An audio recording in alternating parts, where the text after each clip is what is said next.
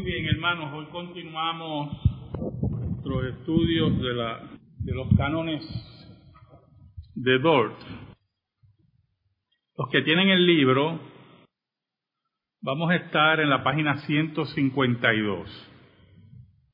Lo que estamos repartiendo es un contraste entre los cinco puntos del arminianismo y los cinco puntos del calvinismo ahora. Lo que usted va a ver ahí, que lo vamos a estudiar posteriormente, es muy importante porque usted va a notar con la discusión de esta noche que el calvinismo tuvo que ayudar al arminianismo a desarrollar sus puntos, porque los mismos que ellos presentaron no tenían ningún tipo de desarrollo.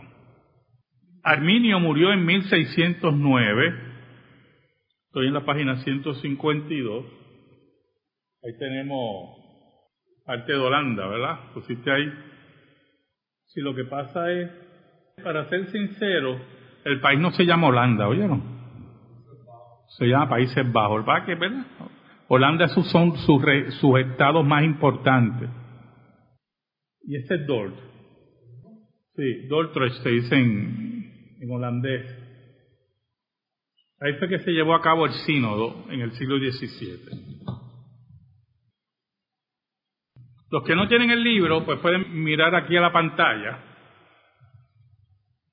que nos dice que Arminio muere en 1609 y ya para el 14 de enero de 1610 había un grupo de personas, como 40, que defendían la posición de Arminio. Nosotros vimos en nuestro primer estudio que Arminio presentó una teología, recuerden, los cinco puntos del arminianismo no fueron presentados por Arminio nunca. Arminio murió muchos años antes. Fueron parte de sus discípulos los que desarrollaron esos cinco puntos, ¿verdad? Y ellos se llamaban los remontrances, o sea, que tenían una queja. Eso es lo que significa remontrance, ¿verdad? Una protesta. Esa protesta es la que vamos a leer en esta noche y vamos a ver unas características, ¿verdad? Muy importantes de esa protesta, muy importante, ¿yo hermano? Esta protesta fue en 1610. ¿Qué usted nota rápido? ¿Cuándo fue el, sínodo? 18.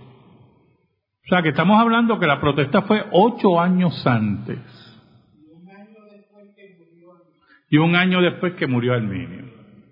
Eso significa que antes que llegara el sínodo, pasaron de siete a ocho años en discusiones teológicas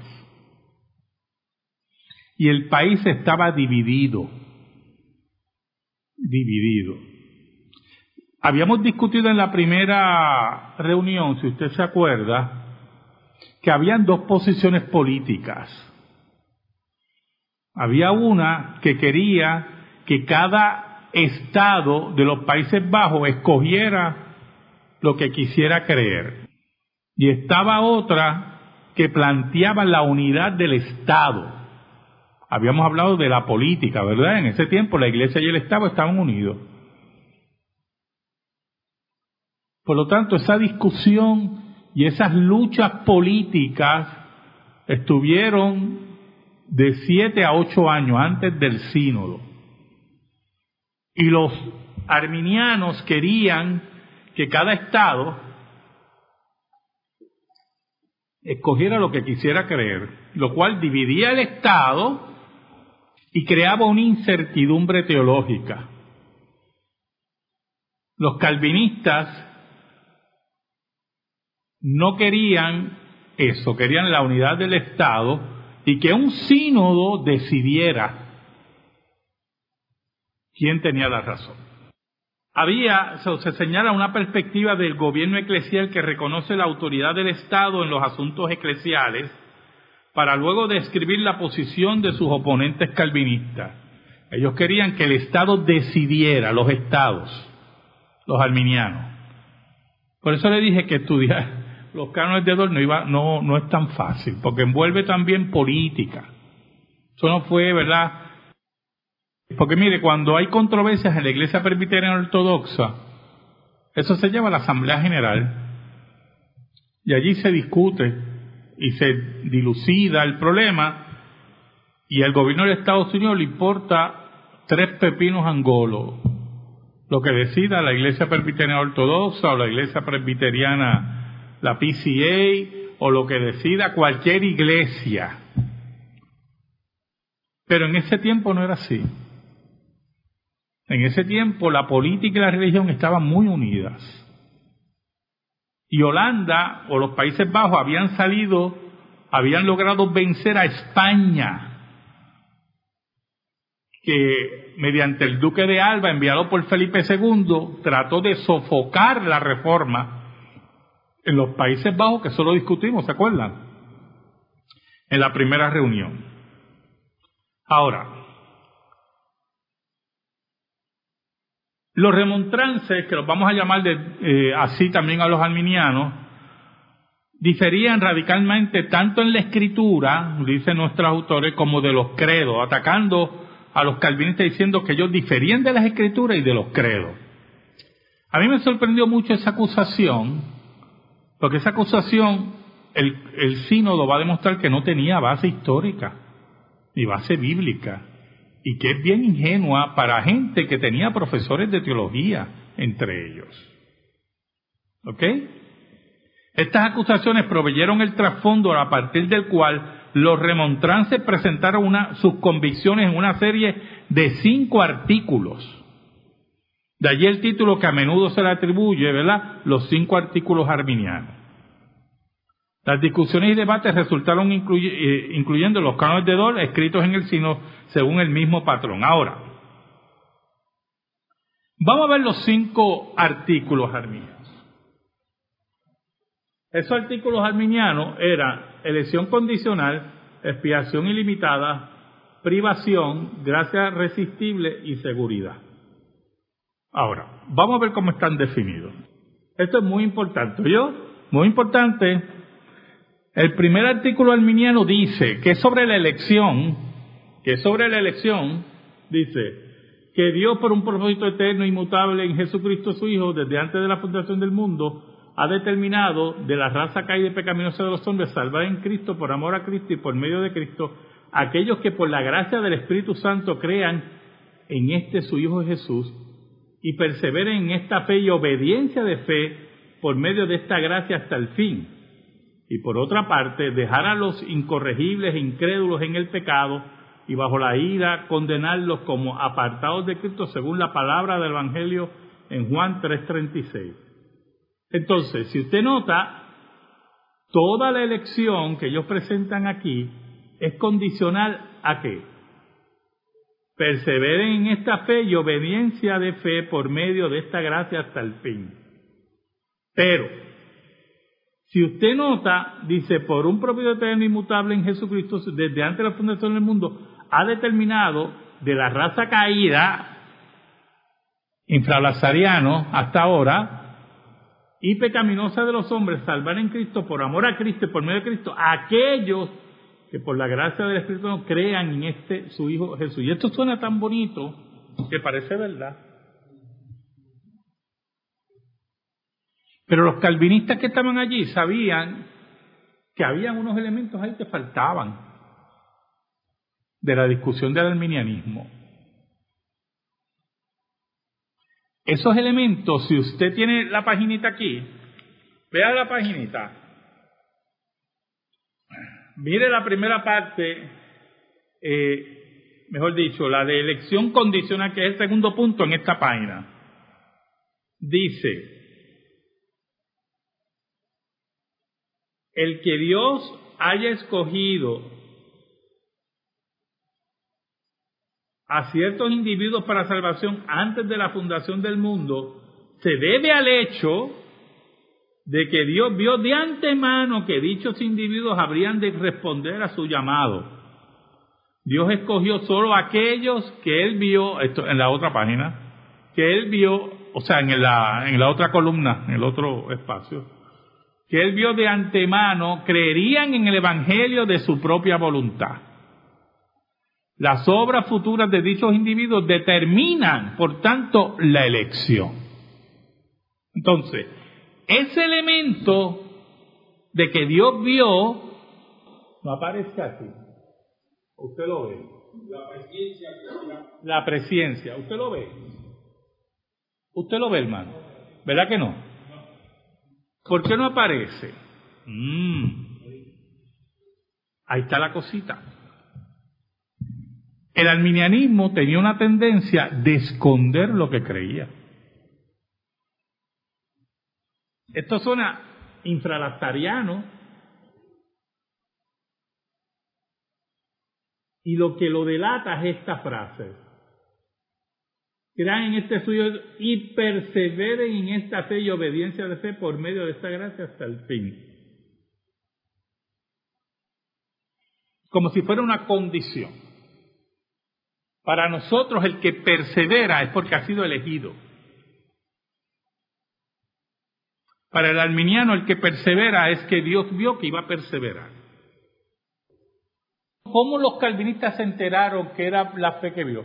En las discusiones antes de Dort.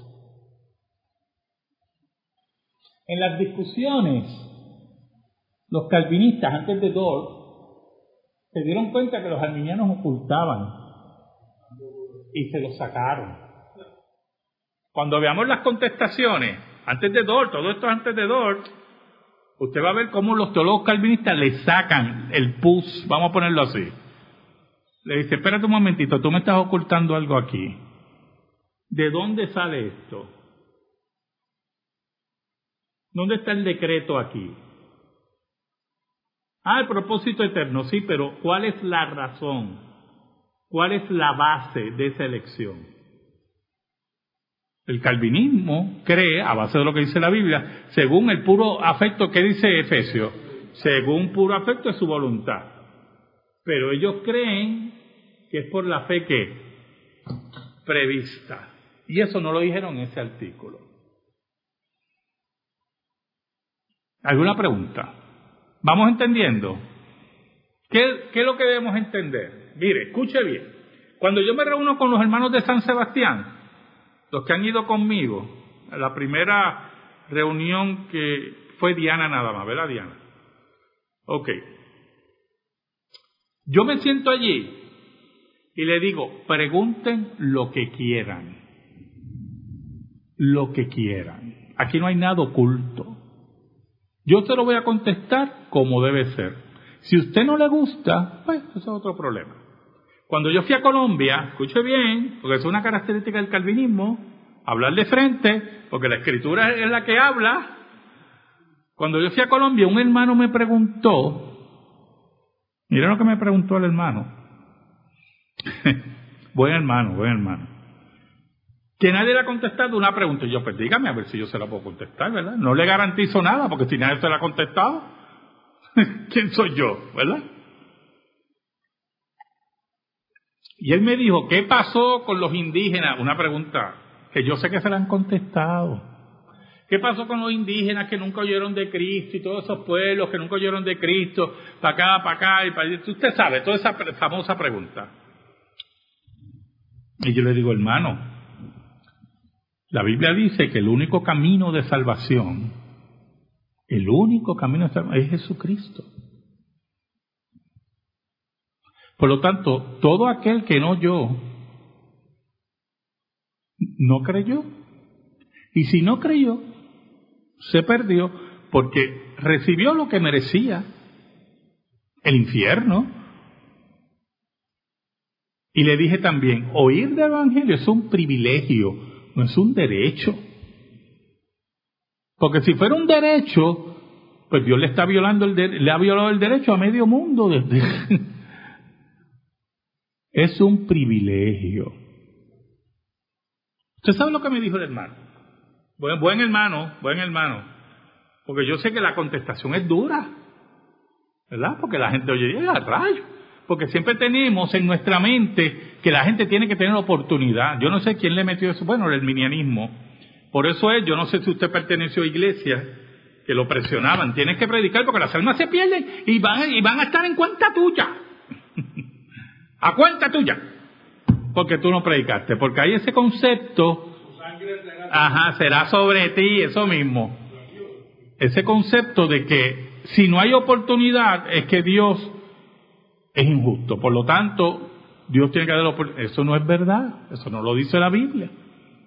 Eso de esconder cosas que a mí me envenena, sinceramente. Entonces el hermano me dijo, caramba, pero es que, y, yo creo que no me contestó la, pregunta y yo, no, hermano, permiso, ¿verdad? mucho respeto. Mire, hermano, yo estaba en un sitio más alto que, que, yo daba dos pasos y me asfixiaba en Colombia, en frontera con Ecuador. Yo creía que íbamos a ver guerrilleros y todo, yo estaba asustado. Y yo dije, tengo que tener cuidado, no vayan a que, ¿verdad? Me dejen por aquí enterrado y ya no sepan más de mí. Pero le dije, hermano, no. Yo le contesté la pregunta y usted la entendió. Lo que pasa es que no le gustó. Y ese es el problema de esto. El problema es que lo gustó yo no le gustó. Pero es que es duro. Yo no voy a negar que es duro.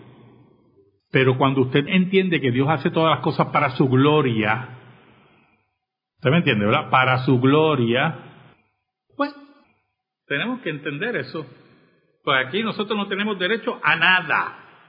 Todo lo que nosotros tenemos por gracia, todo, la vida, lo que respiramos, este, todos nuestros hijos, este, seamos, seamos lo que sea, hermano, es por gracia, porque nosotros no merecemos nada. El infierno, eso mismo, lo único, por derecho. ¿Alguna pregunta? Por lo tanto, el arminianismo entonces presenta el segundo artículo. Ponme el segundo artículo.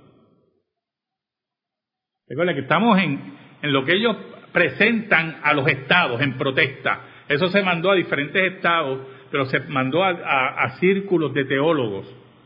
Ok, mire lo que dice la expiación ilimitada. Que por consiguiente Jesucristo el Salvador del mundo murió por todos y cada uno de los hombres, de modo que ha obtenido para todos ellos, por su muerte en la cruz, la redención y el perdón de los pecados. Sin embargo, que en realidad nadie disfruta de este perdón de los pecados, excepto el creyente, según la palabra del Evangelio de Juan 3.16, porque de tal manera, etcétera, etcétera. Y en la primera epístola, Juan 2, el mismo es la protección de nuestros pecados, no solo no, sino también de todo el mundo entero. Lo del mundo entero está uh, añadidito, pero vamos, vamos a concedérselo. Entonces, ¿cuál es el problema de esto, de esta posición? El problema de esta posición es que ellos no admiten, pero es lo que está pasando, que Cristo entonces no es tu sustituto. ¿Usted sabe lo que es sustitución, hermano? Es algo personal. Es algo personal. Tú sustituyes a alguien que tiene falta o va a faltar. Entonces, el, concepto de sustitución, que tiene que ser personal, no aparece aquí. Y entonces tenemos una salvación general. Ese era el concepto del arminianismo. Pregunta. Entonces ellos presentan ese segundo artículo. Vamos al tercer, el tercer artículo. Ok, déjame checar algo aquí.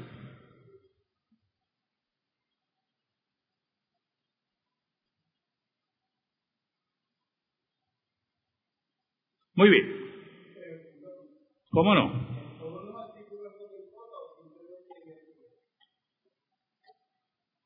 Vamos a ver. Vamos a ver. Buena pregunta.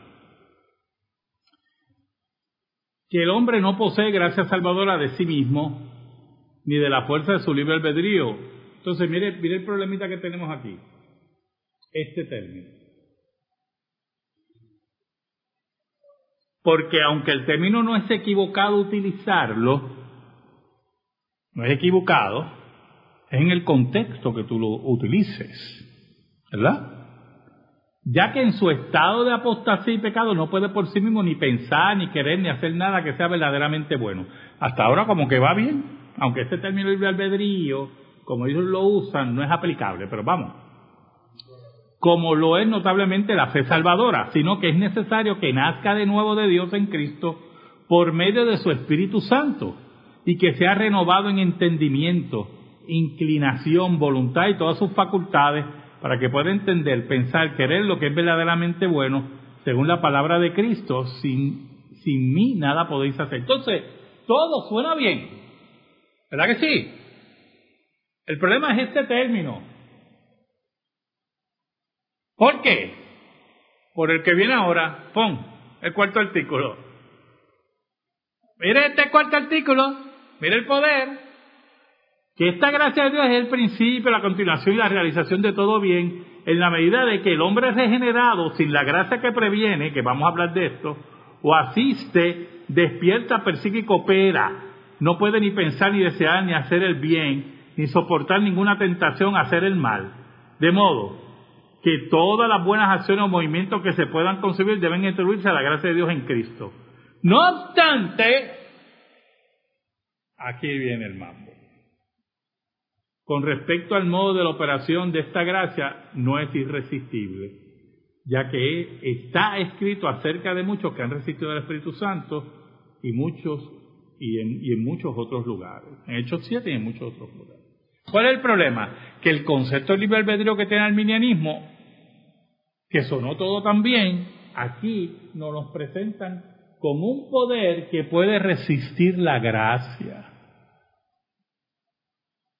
y que esa misma gracia la puede resistir aquellos que han sido iluminados por el Espíritu Santo.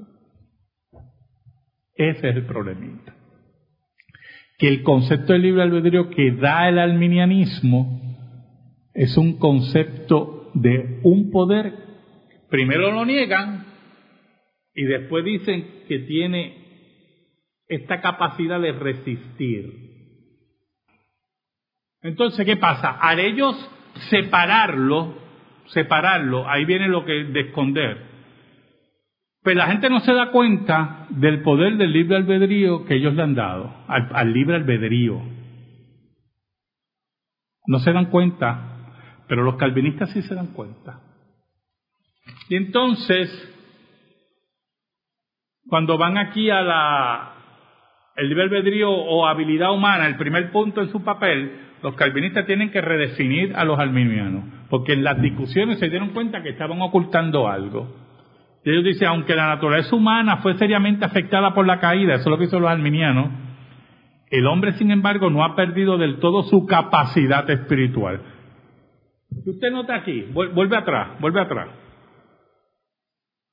El hombre no posee gracia salvadora de sí mismo ni de la fuerza de su libre albedrío, ya que en su estado de apostasía y pecado no puede por sí mismo ni pensar ni querer hacer nada, sea verdaderamente bueno, como lo es la fe salvadora. Eso dice aquí. Pero la verdad es que en las discusiones los calvinistas le dijeron, pero eso no es lo que dice aquí. Ustedes están ocultando algo. Y entonces en la redefinición se sacó el pus. Entonces mire cómo dice. Dios en su gracia capacita al pecador a fin de que por su propia voluntad se arrepienta y crea. Cada pecador tiene libre albedrío y su destino eterno depende de cómo lo use. ¿Ve el poder de ese libre albedrío? La libertad del hombre consiste en poder escoger el bien y rechazar el mal en la esfera de lo espiritual. Su voluntad no está esclavizada a su naturaleza pecaminosa. El pecador puede, puede o cooperar con el Espíritu de Dios y ser regenerado o resistir la gracia de Dios y perderse para siempre. Ese es el poder. Cuando aquí definen libre albedrío, como no lo hace una definición completa, usted tiene que verlo en el artículo 4. Vuelve al artículo 4. Es en el artículo 4 que usted ve con la resistencia a la gracia irresistible, en este último párrafo, ese poder de ese libre albedrío. Ahora, ¿qué es la gracia preeminente? ¿Alguien sabe? Del arminianismo.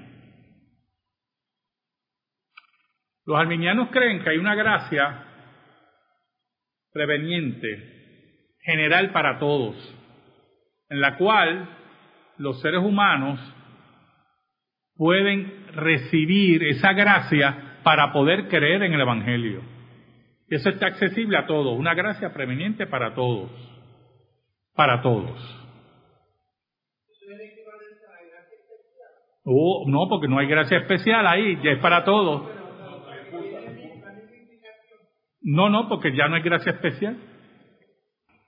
Más, más bien una gracia preeminente para que todo el mundo, cree, todo aquel que quiera creer, tiene acceso a esta gracia. Dios le da esta gracia. El problema es que la Biblia no dice en ningún sitio eso. Pero es para que vean que esta doctrina es la que ellos utilizan para entonces hablar de que todos los seres humanos tienen oportunidad. Sí, un wifi abierto, muy bien, ese me gustó. Un wifi abierto, un wifi abierto. Ese excelente, excelente ejemplo, ¿verdad? Ahí se pueden conectar, exacto, me gustó eso. Eso mismo es, un wifi abierto. Muy bien. Los calvinistas se dieron cuenta y le dijeron, no, la gracia de Dios es irresistible y es especial para los suyos. Tú me quieres abrir un campo aquí, un wifi abierto, porque quieres darles oportunidad a todo el mundo, algo que la Biblia no menciona. ¿Vamos bien? Sí, pero ellos tienen una contestación para eso. Ahí es que surge que hay que predicarles que tenemos una deuda con todo el mundo, entonces con una gracia preeminente, ellos entonces pueden salvar gente antes de que, que murieran. Ponle una tribu de esa aquí en, en un grupo de pretaínos aquí en el siglo XIII, antes de, eh, después de Cristo, que aquí no habían llegado los españoles, esa gracia preeminente uno no sabe si en alguna forma ellos tuvieron una accesibilidad y pudieron ser salvos. No, no, ellos, ellos, ellos lo ven como, como un pecado. Lo que pasa es, estás hablando del creyente, ¿verdad? Sí, para ellos es pecado. Lo que pasa es que ellos creen que esa gracia, mire, el Espíritu Santo se puede resistir. Vamos a ir aclarando eso. Pero no se puede resistir, cuando el calvinismo habla de gracia irresistible, Está hablando de regeneración. Eso no se puede resistir porque es un acto soberano de Dios. Y cuando Dios hace el llamado, es un llamado irresistible porque ya tú cambiaste. Ya Dios te cambió. Ahora, cuando es un llamado como ocurrió con Israel, que era dentro, y Dios lo llamaba arrepentimiento y se resistía, todo el mundo resiste ese llamado, hermano. Porque no es un llamado qué. ¿Cómo se llama eso en teología? Hay un llamado general que la gente resiste, que la gente resiste, y hay un llamado especial para los elegidos, que no se puede resistir. Por eso la Biblia habla de que la gente resistía al Espíritu Santo, porque porque hay un llamado general de arrepentimiento a todo el mundo. Entonces, en caso del arminianismo, en el caso del arminianismo, ellos creen, no creen ese llamado especial. Ellos creen que hay un llamado para todos y que se puede resistir. Que Dios cambia a un grupo de personas es porque Dios vio que eso iba a ocurrir en ellos y ocurre eso. Lo cual la Biblia no lo dice. La Biblia dice todo lo contrario. Todo lo contrario. Sí, pero una mala interpretación, porque Juan 3.16 lo dice, ¿verdad? Para que todo aquel que en él cree. ¿Y quién es el que cree? El elegido es el único que cree. Esteban retando a los judíos que resistieron, que siempre resistieron. Pero, pero ¿quiénes resistieron entre los judíos? La Biblia lo dice. El remanente no resistió. ¿Resistieron quiénes? Los que no, no pertenecían. Solamente el remanente. Por eso Pablo dice que todo Israel va a ser salvo, refiriéndose a los judíos. Y más adelante nos dice que quién. Que los profetas le llaman a todo Israel a quiénes. Al remanente. Bueno, los salmistas hablaban de la resistencia de Israel a Jehová. Exacto. Usted siempre ha sido un pueblo con tu más. Exacto. Cumpliendo la profecía. Ponme el, el artículo 5. Mira el artículo 5. Artículo 5. Seguridad de salvación. ¿Cómo no? Ok. Es seguridad de salvación. Mire lo que ellos dicen. Perseverancia de los santos. Que los que son incorporados en Cristo por la fe verdadera y por, por lo tanto se han hecho partir de su espíritu y sacador, como resultado tienen pleno poder para luchar contra Satanás, el pecado, el mundo y su propia carne, y para ganar la victoria, siendo bien entendido que es siempre a través de la gracia ayudadora del Espíritu Santo y que Jesucristo les ayuda a través de su espíritu en todas las tentaciones. Les extiende su mano y con solo estar listos para el conflicto, desear su ayuda y no ser inactivos. Les impide caer para que ellos no sean engañados ni arrancados de las manos de Cristo por algún engaño, por el poder de Satanás, según la palabra de Cristo en Juan 10, 28. Cambia. Todo bien, ¿verdad? Todo bien. Suena tan lindo. Nadie los arrebatará de mi mano. Pero si son capaces por negligencia de abandonar de nuevo el primer comienzo de su vida en Cristo, de regresar nuevamente a este presente mundo malo, de apartarse de la santa doctrina que les fue dada, de perderle una buena conciencia, de descuidar la gracia, esto debe ser determinado más particularmente a partir de la Sagrada Escritura, antes de que nosotros mismos podamos enseñarlo con la plena confianza de nuestra mente. ¿Cuál es el problema de eso? El problema de eso es que volvieron a ocultar. No hablan claro de perder la salvación. Pero los calvinistas en las discusiones se dieron cuenta que volvieron a ocultar información. Y entonces, mira aquí el de seguridad de salvación, hermano. El punto quinto. Los calvinistas tuvieron que redefinirle de nuevo para no, no ocultaran información. Los que creen y son verdaderamente salvos pueden perder su salvación por no perseverar en la fe. No todos los arminianos han estado de acuerdo en este punto, dice aquí el autor. Algunos han sostenido que los creyentes están eternamente salvos en Cristo, que una vez el pecador es regenado jamás puede perder.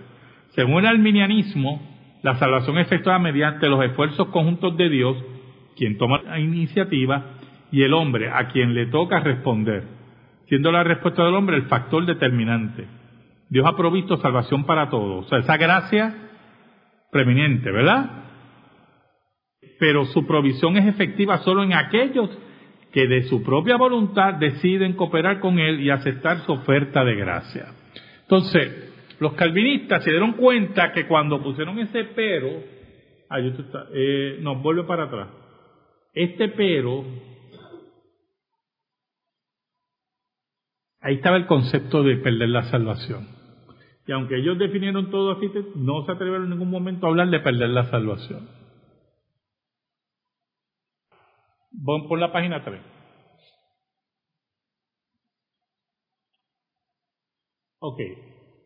Estos artículos así establecidos y enseñados, los remontrantes consideran conforme a la palabra de Dios tendientes a la edificación y en cuanto a este argumento suficiente para la salvación, de modo que no es necesario ni edificante elevarse por encima ni descender más profundo. Ok, ¿qué pasaba? Cuando ellos presentan la protesta,